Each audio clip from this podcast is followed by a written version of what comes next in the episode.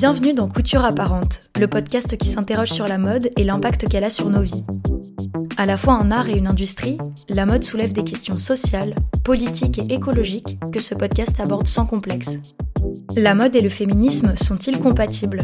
Comment créer des bijoux durables? Quel est le coût d'une fabrication éthique? Est-ce que la mode discrimine les minorités? Qui sont celles et ceux qui s'engagent pour une industrie plus responsable en France?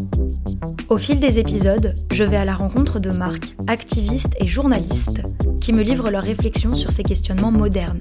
Couture apparente tente d'esquisser les contours d'une mode tournée vers le futur, une mode qui incarne une vision inclusive, engagée et responsable. Je suis Claire Roussel et aujourd'hui je reçois Fanny Enjolras Galitzine, Mathilde Lepage et Léa Marc pour l'épisode 4 Mode durable, éthique, responsable, ça veut dire quoi? Éco-responsable, slow, durable, éthique, conscious, engagé, responsable, écolo, vertueuse. C'est juste moi ou ça devient difficile de s'y retrouver Avec Couture apparente, je veux vous parler d'une mode qui respecte les humains et l'environnement et de ce qu'on peut faire pour la développer et la soutenir. Alors, pour ce quatrième épisode, je me suis dit qu'on allait clarifier une bonne base, comment nommer cette mode? Vous venez de l'entendre, des dizaines d'adjectifs existent pour qualifier une mode à l'impact positif. Chaque marque, chaque média y va de son expression sans qu'on ait toujours une définition très claire qui l'accompagne. Si chaque terme que j'ai évoqué peut avoir son sens et son utilité, je m'interroge sur le flou qui vient souvent avec et sur les problèmes que ça peut poser. Ma première invitée, Fanny Enjolras Kalitzine, analyse comment l'absence de définition officielle a créé cette situation. Déjà, on va en venir à la base. Alors moi, je vais utiliser ma matière, hein. je suis juriste, je vais utiliser le droit, et donc il n'y a pas de définition juridique de ce que peut être un vêtement à la fois, enfin, aux impacts écologiques moindres et qui respecte euh, des normes sociales. Ça n'existe pas. Fanny est la créatrice du compte The Greenimalist sur Instagram. Cette activiste passionnée informe chaque semaine ses followers sur la mode écologique et éthique en parallèle de son travail de juriste dans le secteur des supply chains agroalimentaires. Elle milite également auprès de l'association Réseau éthique. L'expertise juridique de Fanny lui donne une approche passionnante pour parler de mode engagée. Du coup, on peut dire ce qu'on veut. Hein. voilà, donc euh, ça c'est euh, au niveau juridique, euh, il n'y a aucun cadre. C'est pas comme quand vous achetez un fromage AOP. Il n'y a pas tout ça. J'ai l'impression que la loi s'intéresse pas trop à la mode. Mais il y a d'autres mécanismes justement pour encadrer tout ça, on en parlera plus tard. Du coup, il n'y a pas de définition légale. Et puis même plus largement, sans qu'on parle de droit, euh, l'éco-responsabilité, l'éthique, la durabilité, c'est des notions qui sont extrêmement subjectives. Ça dépend de ce que chacun veut y mettre dedans en tant que personne. Par exemple, moi, si je suis végane, c'est pas mon cas, mais si j'étais végane, euh, je voudrais une mode sans cruauté, euh, voilà, sans substance animale, etc. Ça peut être une autre personne qui peut être très attachée à ce que ce soit fait localement. Je connais aussi des personnes qui sont plutôt focalisées sur euh, l'absence de substances toxiques dans le vêtement et donc qui vont vraiment euh, plutôt privilégier des labels euh, qui garantissent cela. Enfin bref, on peut y mettre à boire et à manger. Et puis ça dépend de chacun, de ses croyances, de sa sensibilité. donc c'est compliqué. Maintenant qu'on a dit que c'était pas encadré juridiquement et que c'est compliqué, c'est extrêmement subjectif, qu'est-ce qu'on fait? Alors moi personnellement, j'aime bien le terme éco-responsabilité parce que éco pour écologique, responsable pour l'aspect social. Donc je l'ai beaucoup utilisé surtout au début euh, du compte Instagram et puis bah, je me suis laissée dériver parce que euh, parfois quand je présente un vêtement et je sais qu'il a mettons 10 ans, je vais plutôt axer ça sur la durabilité parce qu'effectivement il traverse le temps. Bon voilà, il y a un peu de tout. Et justement, euh, le fait que ce soit la confusion totale, dans l'esprit du consommateur, ça peut bénéficier à certains. Avec Fanny, nous avons approché le problème du point de vue juridique. Léa Marc, elle, va nous parler via un prisme médiatique. Elle est la cofondatrice de Reset, une plateforme qui valorise la mode responsable et éduque sur les enjeux sociaux et écologiques qui vont avec. Forte de ses nombreuses années à travailler dans ce milieu engagé, Léa a vu passer une multitude de termes pour désigner la mode qui respecte l'humain et la planète. Alors, il y a différents termes dans la mode éco-responsable. engagé, éthique, slow fashion, voilà, il y a vraiment énormément de termes. Comme tu le sais, parce que bah, tu écris des articles pour Reset, on fait attention au titrage quand, on va faire des sélections shopping, c'est-à-dire euh, on va faire attention à mettre soit éco-responsable, soit éthique, soit slow fashion en fonction de la sélection qu'on va proposer. La différence, elle réside euh, dans les nuances qu'il peut y avoir entre ces mots. Le plus souvent, on va prendre le terme éco-responsable parce que c'est un peu un terme qui englobe tout finalement. Parce que dedans, il y, a le, mot éco. Donc le mot éco qui fait résonance à l'écologie et responsable qui fait résonance à la responsabilité des entreprises, que ce soit en termes humains ou alors écologiques. Donc ça, c'est celui qu'on utilise le plus souvent et celui qu'on va voir le plus souvent affiché. Quand on parle de mode éthique, moi j'entends le, sens plus humain derrière l'éthique, plus euh, la bonne rémunération et le bon traitement des travailleurs. Quand on parle de mode engagé, je pense que là on élargit les spectres sans forcément être euh, éco, euh, mais tout du moins responsable. On est plus sur de l'inclusivité, de la mixité, voilà, ça c'est plus la mode engagée au sens large du terme. Et puis la slow fashion, c'est tout ce qui va décrire le mouvement pour une mode plus propre, éthique, éco-responsable et engagée on a plein d'options pour nommer notre sujet. Léa et Fanny favorisent les termes éco-responsable et slow fashion. De mon côté, j'aime bien parler de mode responsable, parce que ça évoque une industrie qui serait consciente de son impact social et écologique et qui ferait tout ce qu'elle peut pour le minimiser, voire le rendre positif, en gros, qui prendrait ses responsabilités face aux humains et à l'environnement. En vrai, il n'y a pas de mauvais termes, il suffit simplement de bien définir ce qu'on emploie. D'ailleurs, Mathilde Lepage, notre troisième invitée, m'a carrément appris une expression que je n'avais jamais entendue. La mode vertueuse. Voilà, je pense que ça résume bien tout. Mathilde, ou Make My Clothes Great Again sur Instagram, s'engage pour une mode vertueuse de multiples façons. Elle informe sa communauté sur les réseaux sociaux, est assistante RSE pour une marque française montante et a écrit le livre Changeons de mode qui propose d'aider les consommateurs à comprendre l'impact de l'industrie et comment il peut être amélioré. Mathilde considère que l'écologie et le social sont non seulement nécessaires pour une mode vertueuse, mais se nourrissent mutuellement. Ce qui me dérange dans l'étiquetage mode éthique, c'est l'idée qu'on puisse euh, s'occuper des êtres euh, humains tout en négligeant l'environnement. Et ce qui me dérange dans le terme éco-responsable, c'est qu'on puisse justement négliger ou faire abstraction du terme éthique. Le fait de renoncer à une appellation dans l'un des deux, tu vois, ça me dérange Enfin, ça implique le renoncement à quelque chose. Alors que quand on dit vertueux, c'est l'idée qu'en fait on fait notre max et que ça entraîne aussi des progrès. Et je pense que c'est le propre de la mode vertueuse, justement. Que l'éco-responsabilité peut entraîner l'éthique, que l'éthique peut entraîner l'éco-responsabilité. Et euh, voilà. Donc je pense que vertueuse illustre bien le schéma d'engrenage.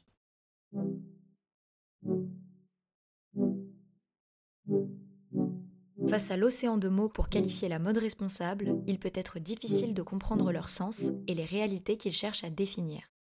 Au milieu de cette confusion, est-ce que certaines marques n'en profiteraient pas un peu pour se donner une bonne image sans rien changer à leur fonctionnement?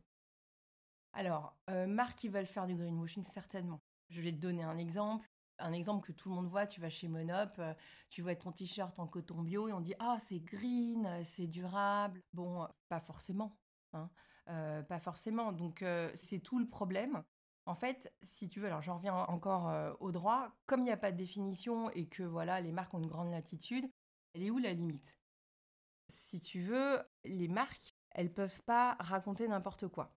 Juridiquement, c'est quoi déjà le greenwashing? Donc c'est quand tu utilises l'argument écologique pour vendre un produit ou un service, alors qu'en fait, en réalité, la propriété écologique, éthique du produit, elle est minime, voire fausse. Donc c'est une pratique commerciale qui est de plus en plus répandue parce que je pense qu'il y a quand même une forte demande.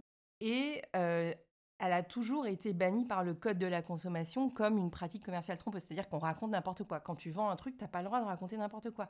Et ça, ça fait depuis des décennies que c'est le cas et que c'est répréhensible. Et en fait, tu as eu une loi le 25 mars 2021, c'est la loi qui euh, lutte contre le dérèglement climatique, là, la loi Fortou, qui a alourdi les sanctions quand la pratique commerciale est constitutive de greenwashing. Mais ça a toujours été sanctionné, parce que j'ai lu sur Instagram justement qu'il euh, y avait une nouvelle loi anti-greenwashing, c'est pas vrai. En fait, c'est juste les sanctions qui sont alourdies. Parce que, je veux dire, n'importe qui, greenwashing ou pas greenwashing, ne peut pas vendre quelque chose en racontant des cracks. Donc en fait, quand tu euh, avances une allégation fausse sur un produit, ça peut être répréhensible. Effectivement, quand tu vends un truc en coton bio et que tu dis que c'est certifié, c'est pas certifié, Typiquement, on est dans du greenwashing et puis on est dans une pratique commerciale trompeuse.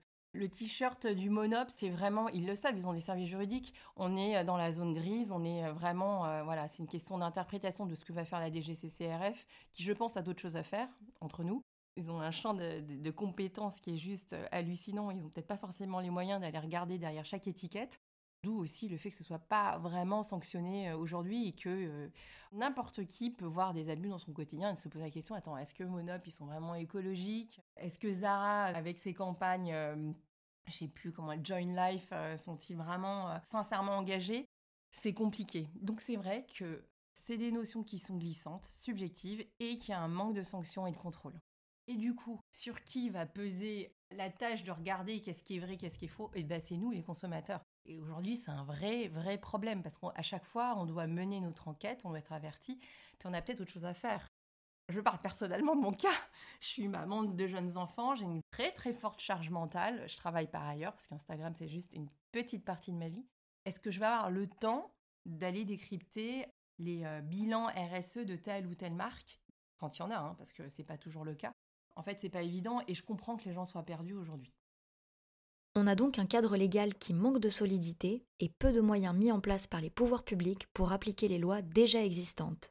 Les marques de mode n'hésitent malheureusement pas à jouer sur cette ambiguïté pour pratiquer le greenwashing, c'est-à-dire exagérer ou carrément inventer des aspects écologiques et sociaux à leurs produits. Ce phénomène est devenu si courant qu'il finit par dénaturer les concepts comme l'éco-responsabilité, comme le fait remarquer Léa. Oui, tout à fait. D'ailleurs, j'ai l'impression que euh, le mot, euh, le terme éco-responsable, il est beaucoup moins crédible depuis justement que les grandes enseignes l'utilisent. Parce que, par exemple, quand on va passer devant des vitrines euh, à Paris ou dans des grandes villes avec des, vitrines, oui, ce, modèle est éco-responsable, et qu'on rentre et qu'on va regarder l'étiquette, il va y avoir 20% de matériaux recyclés. En plus, la plupart du temps, du polyester recyclé, ce qui est pas très cool. Et euh, donc du coup, ça va démystifier le terme éco-responsable qui jusqu'alors était euh, utilisé par les marques véritablement éco-responsables quasi à 100%. Donc forcément, bah, les marques, elles démystifient ce mot et s'en servent pour ceux qui ne sont pas forcément très alertes sur, euh, sur ces termes. Également, il y a aussi les termes un peu bullshit comme le terme conscious qui est utilisé par une très grande marque, je ne sais pas si je peux la citer. Ok, je peux la citer, donc qui est utilisé par H&M, qui ne veut absolument rien dire. Ça veut littéralement dire conscient. Conscient de quoi?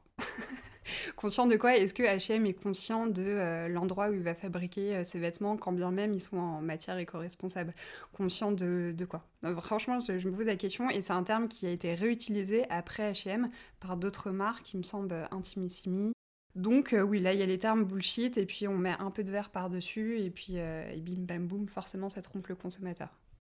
Visiblement, on est à fond dans le marketing, mais très peu dans les actions. D'ailleurs, à force d'être bombardé avec des termes abstraits comme green, conscious et autres, sans vraie définition derrière, les consommateurs finissent par se détourner des aspects concrets de la mode responsable, comme l'importance des mesures sociales dans les supply chains.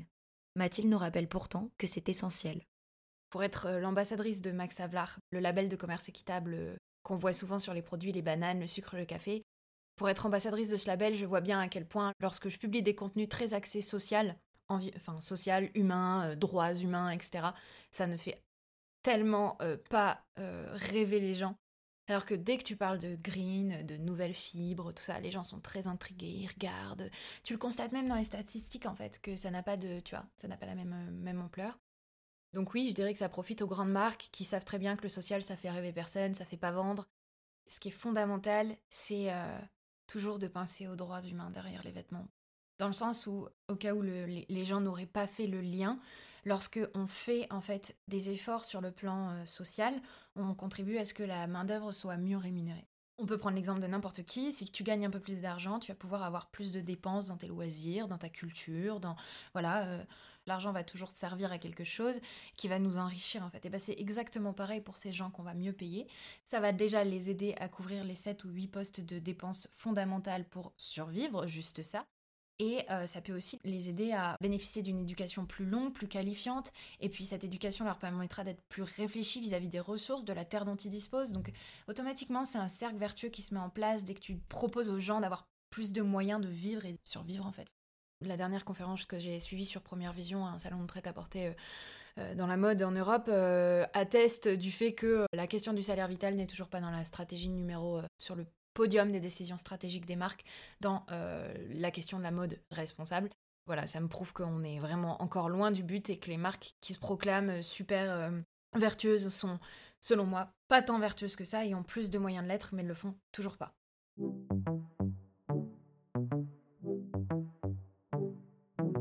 Face aux abus listés par nos invités, il y a une grande question. Comment faire pour distinguer une marque qui pratique le greenwashing d'une marque réellement responsable? Pense que bah, ça va se faire dans la recherche beaucoup. C'est-à-dire que si vous voyez le terme éco-responsable estampillé sur une vitrine ou alors sur un site internet, il faut aller jusqu'au bout de la recherche. Donc aller voir la composition du vêtement ou du produit, ça ne concerne pas que les vêtements, ça concerne aussi la nourriture, enfin voilà. Est-ce que c'est vraiment propre? Est-ce que c'est vraiment éco? Est-ce que c'est vraiment responsable? Est-ce que c'est vraiment éthique? Pour vérifier si euh, c'est véritablement une marque éco-responsable ou en tout cas qui tend véritablement à l'être, il faut aller donc premièrement sur la page produit, regarder la composition du vêtement. Est-ce qu'il y a des labels oui ou non? Là encore une fois les labels, mais heureusement que Reset existe parce qu'on vous informe là-dessus. Les labels ça veut tout et rien dire, donc est-ce que c'est véritablement un label qui va prononcer une éco-responsabilité quelconque ou alors c'est un peu un label bullshit? Et euh, savoir aussi où le, produit a été fabriqué. Est-ce qu'il est véritablement made in France quand c'est le cas euh, Ou alors est-ce que c'est pas la dernière partie du vêtement qui a été euh, cousu en France ou juste l'étiquette? Est-ce qu'il a été fabriqué au Bangladesh, enfin voilà, en Chine? Il y a des labels qui certifient certaines de ces usines comme propres et assez respectueuses de leurs travailleurs, mais pas toutes. Donc est-ce qu'elles détiennent ce label-là ou pas? Vraiment vérifier de tout de A à Z, le produit, sa provenance, sa composition, ses labels. Et euh, je pense que pour rajouter peut-être euh, un côté un peu plus éthique à notre démarche, vérifier l'historique de la marque. D'où est-ce qu'elle vient? Est-ce qu'elle tend vraiment à être éco-responsable? Ou alors on se rend compte que c'est juste du gros greenwashing parce que on, l'État les a plus ou moins obligés à être 50%, euh, 70% éco-responsables d'ici 2030 Voilà, je pense qu'il faut aussi aller regarder là-dedans. Ça, c'est ce que j'enseignais euh, à l'ESCPO, c'est dès qu'il y a trop de verre dans une publicité ou euh, sur la vente d'un site, c'est un peu douteux. Et euh, c'est un signal d'alarme qu'il faut aller chercher un peu plus. Parce que justement, les marques éco-responsables d'aujourd'hui, elles essayent vraiment de se débarrasser de cette image trop green et peut-être un peu passée. Et aujourd'hui, les grosses enseignes s'en servent. Donc du coup, c'est un peu le signal d'alarme, visuel en tout cas. Et puis après, si les termes donc éco-responsable, éthique, slow ou alors des termes un peu d'entente tendancieux comme H&M avec Conscious ou alors euh, Zara Join Life ou ce genre de trucs. Faut aller euh, rechercher et faire attention à, tout ça. Apparemment, une grosse partie du travail tombe sur le consommateur, avec souvent peu de critères fiables à 100%. En parlant de fiabilité, Léa mentionne les labels. S'ils ne sont pas tous des garanties absolues, Fanny en évoque un qui peut aider à se repérer, le Global Organic Textile Standard il faut quand même un petit peu réfléchir, un petit peu investiguer malheureusement. Donc euh, déjà, un des premiers critères euh, qu'on peut utiliser, c'est voir s'il y a des labels ou pas. Alors les labels, c'est quoi? Des entreprises indépendantes qui vont aller auditer les entreprises pour certifier si les critères de son cahier des charges sont remplis. Par exemple, on a le label GOTS qui est sûrement mon préféré et qui est un label holistique il est très complet, en fait, euh, il va aller euh, certifier l'origine bio de la fibre, et ce à tous les stades. Il va aussi euh, garantir qu'il n'y a pas de substances toxiques listées dans son cahier des charges. Il va aussi surtout garantir que le vêtement a été fabriqué dans des bonnes conditions sociales, mais même en amont, le tissu avant qu'on confectionne le vêtement. Donc c'est un label qui est global parce qu'il tient compte de toute la chaîne de fabrication du vêtement, du champ de coton, si on prend un top en coton, jusqu'à sa confection.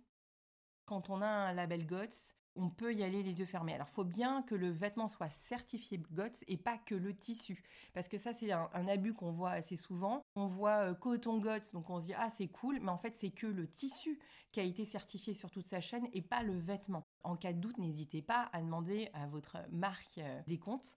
Ça, c'est important. Donc, le GOTS, le vêtement GOTS, euh, en général, c'est vraiment un grand gage de qualité. On peut y aller sans se prendre la tête, pour une fois. Donc, un, les labels. Deux, euh, ce qui est important aussi, c'est le niveau de détails qui sont fournis sur les produits.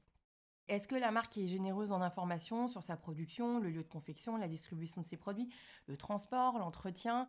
Faut savoir qu'un vêtement, il pollue au stade zéro, c'est-à-dire dans le champ de coton, jusqu'à sa fin de vie. Il y a plusieurs issues qui ne sont pas toujours très heureuses, malheureusement aujourd'hui, hein, puisque je rappelle que seulement 1% de nos vêtements euh, est effectivement recyclé. Quand on parle de recyclage, c'est-à-dire qu'un vêtement devient un vêtement, c'est que 1%, donc la filière est complètement inefficiente.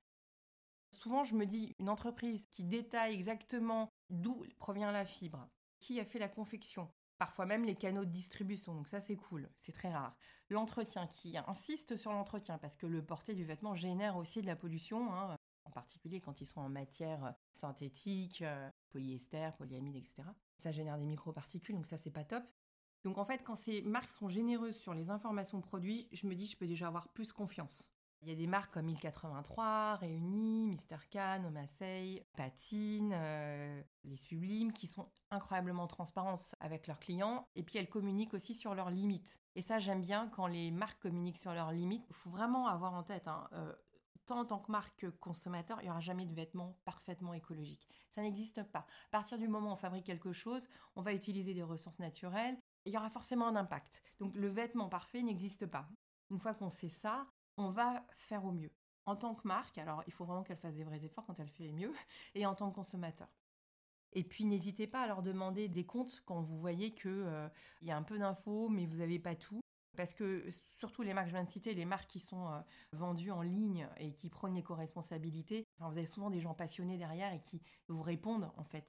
Donc c'est un, un, vrai dialogue qui peut s'instaurer et je pense qu'à travers ce dialogue, on peut voir la sincérité des démarches. Ah là là, cette question est difficile parce que maintenant que je suis euh, assistante RSE, je me rends compte moi-même dans mon travail à quel point il est difficile de regarder en, termes d'enseigne sur le marché qui fait quoi et c'est chacun sa vérité en fait. Donc c'est ça qui est dur, c'est que je trouve qu'on essaie de se rapprocher de la vérité lorsqu'on mène l'enquête et puis en fait la marque proclame sa propre vérité donc c'est super dur. Il faut vraiment euh, essayer d'aller euh, creuser, de regarder un petit peu au niveau des infos.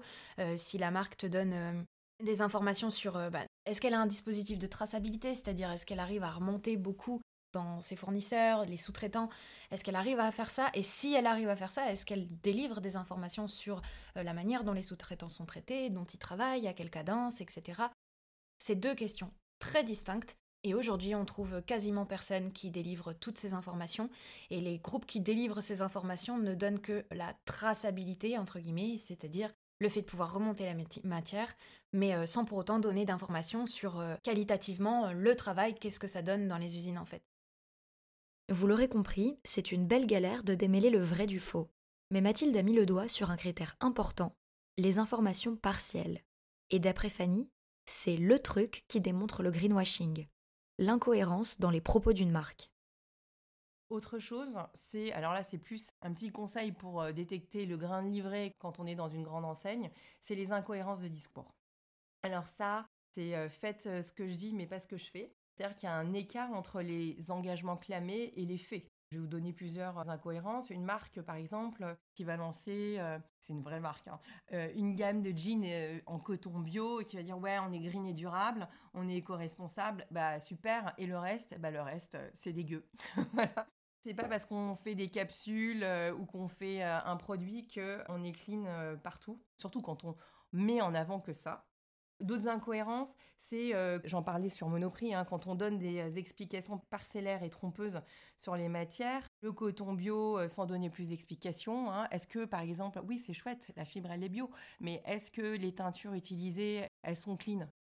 Ou quand on dit, alors ça c'est un, des pires arguments, quand on dit que la viscose non certifiée c'est une fibre écologique.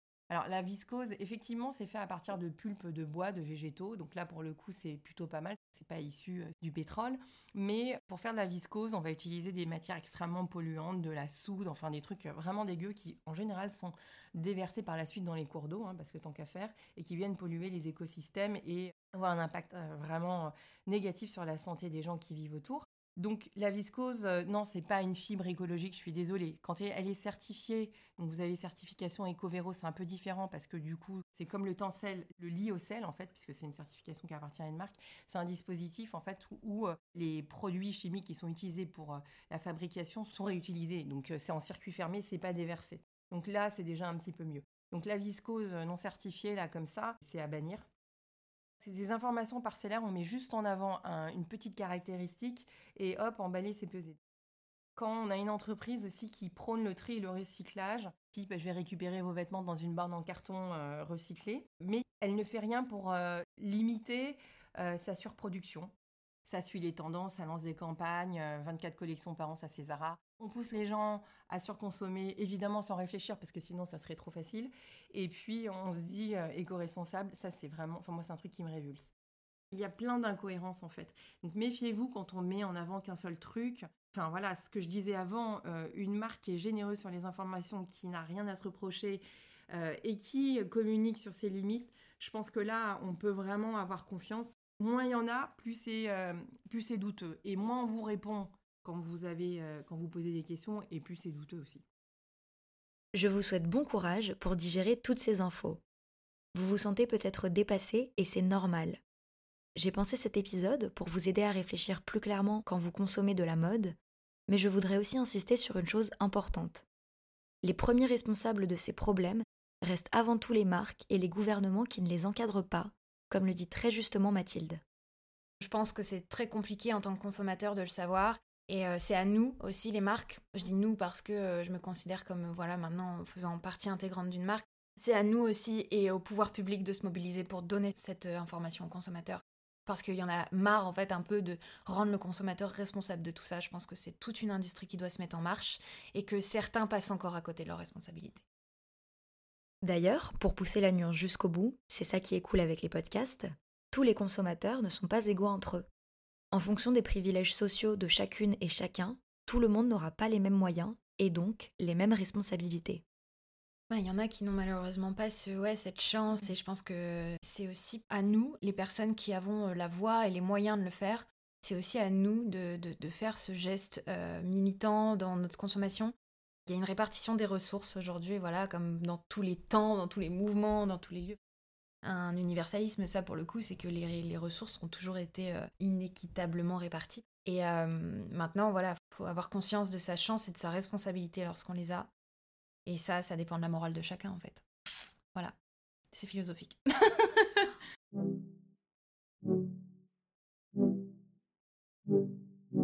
Maintenant qu'on a un peu démêlé tout ce bazar et appris à distinguer la mode réellement engagée du greenwashing, je me pose une question.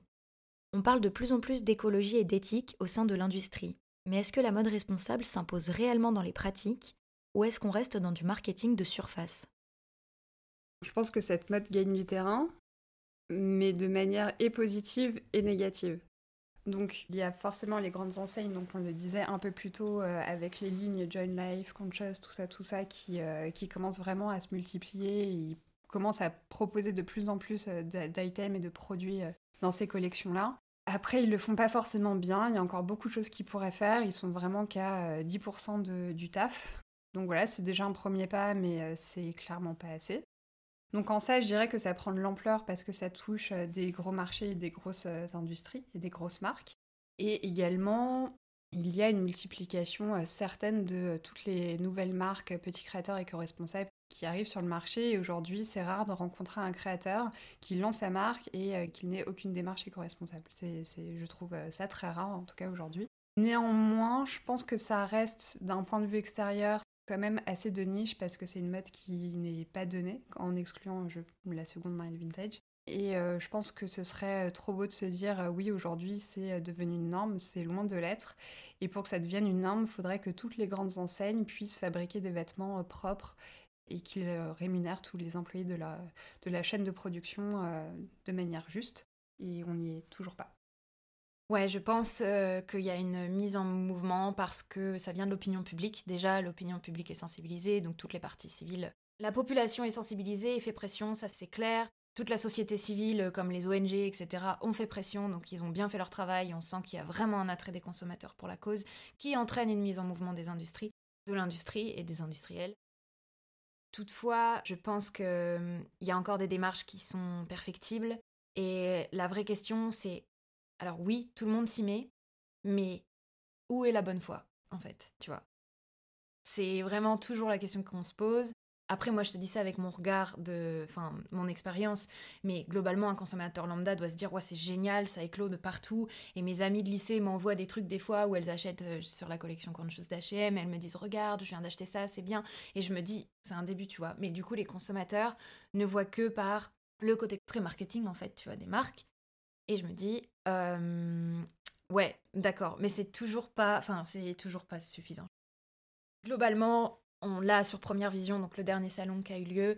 On a vu qu'il y avait effectivement dans le top 3 des stratégies des marques euh, de sourcing une volonté d'approvisionnement qui se rapproche, en tout cas, euh, de la France, de l'Europe, notamment les marques qui se détournent de la Chine, mais qui malheureusement euh, vont sélectionner des pays en Asie qui pallient la Chine, enfin peut-être parce qu'on a parlé des Ouïghours, etc.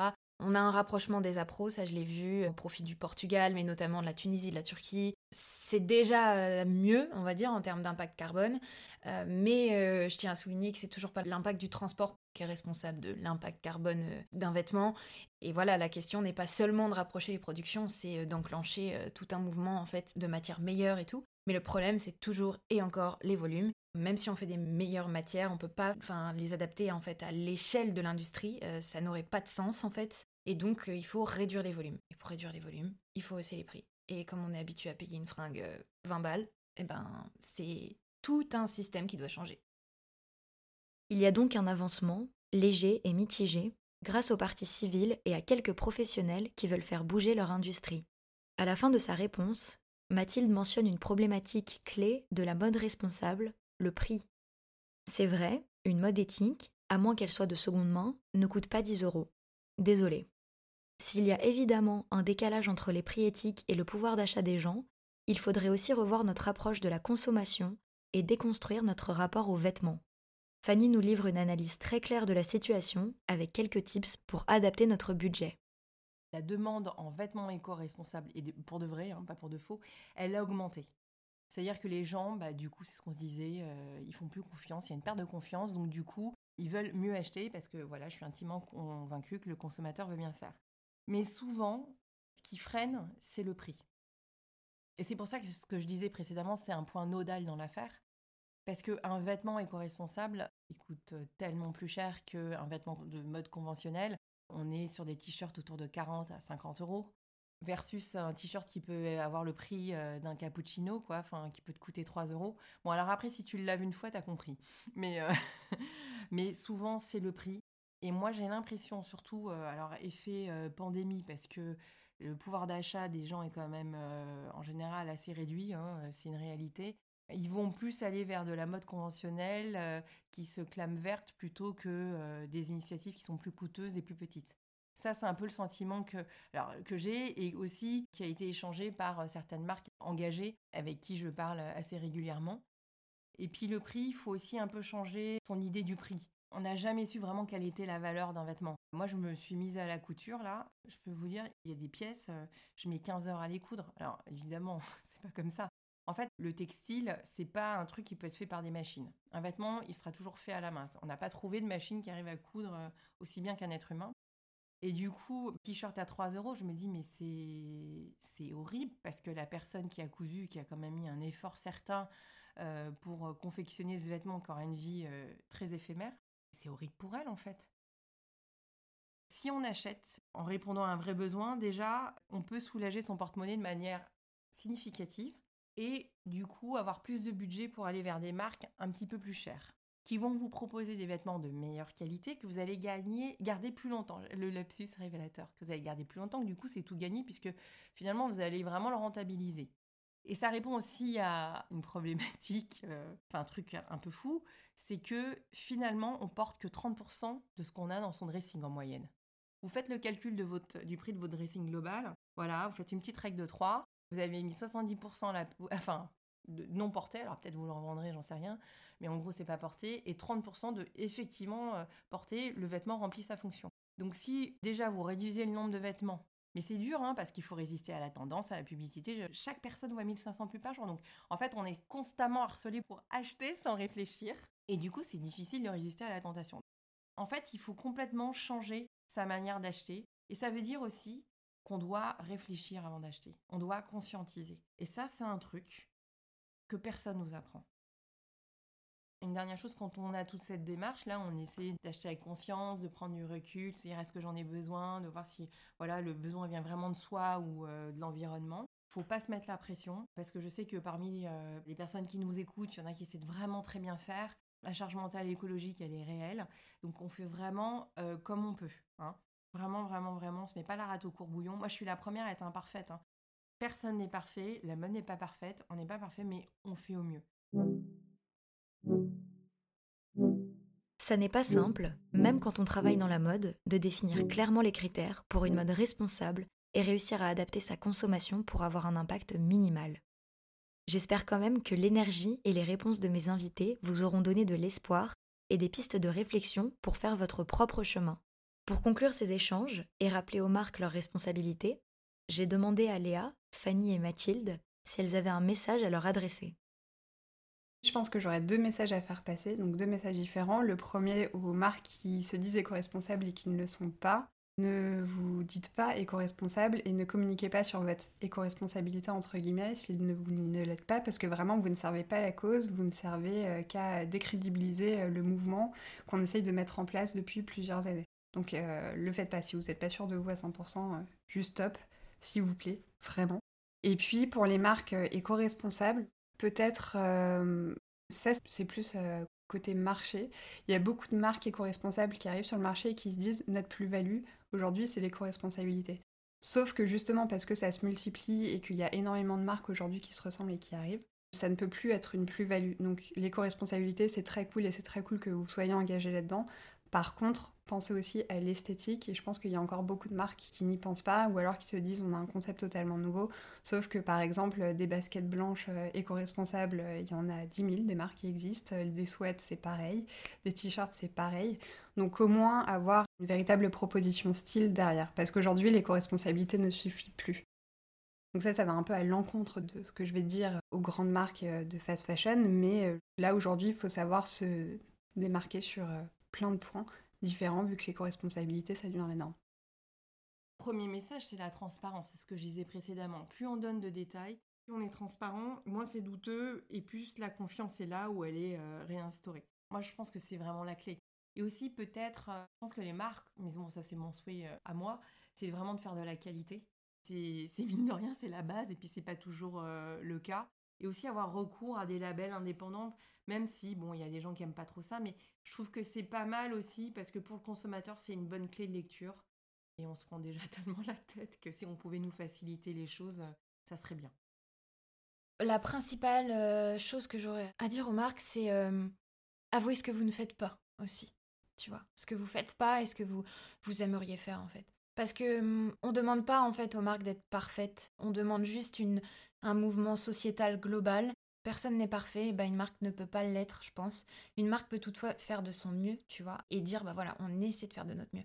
Après, j'aurais pas envie que cette déclaration devienne une tendance et fasse euh, voilà qu'elle est bon dos quoi, tu vois. En gros que ce soit euh, un écueil un peu pour dire euh, tu vois ouais ouais mais, mais de toute façon on fait de notre mieux, tu vois. Enfin ça j'aurais peur en fait, alors que non, alors que non et j'aurais peur que ce soit de la mauvaise foi déguisée. Mais bon, faut bien commencer quelque part donc par là, c'est bien.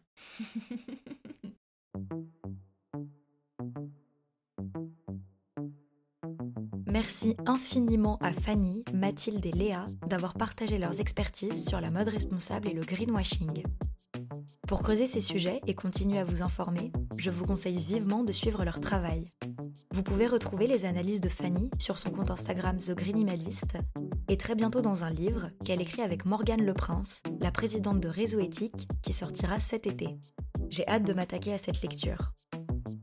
Mathilde est également présente sur Instagram avec Make My Clothes Great Again et propose une analyse très claire de l'industrie dans son livre Changeons de mode. Enfin, suivez Reset sur les réseaux sociaux et visitez leur site pour découvrir le fruit du travail de Léa et vous informer en détail sur la mode durable. Vous y retrouverez sûrement quelques-uns de mes articles. Merci également à Telio Garfive pour la production du générique. Vous avez aimé l'épisode? C'est le quatrième de Couture Apparente Podcast et je suis ravie de vous le partager. Pour m'aider à faire connaître le projet, n'hésitez pas à lui mettre une très bonne note sur les applications d'écoute, à en parler à vos proches et à le partager sur les réseaux sociaux. En parlant de ça, vous pouvez aussi suivre coutureapparente.podcast sur Instagram et vous inscrire à notre newsletter afin de ne manquer aucune de nos actualités. Je vous remercie pour votre soutien et je vous donne rendez-vous le 5 avril pour le cinquième épisode de Couture apparente.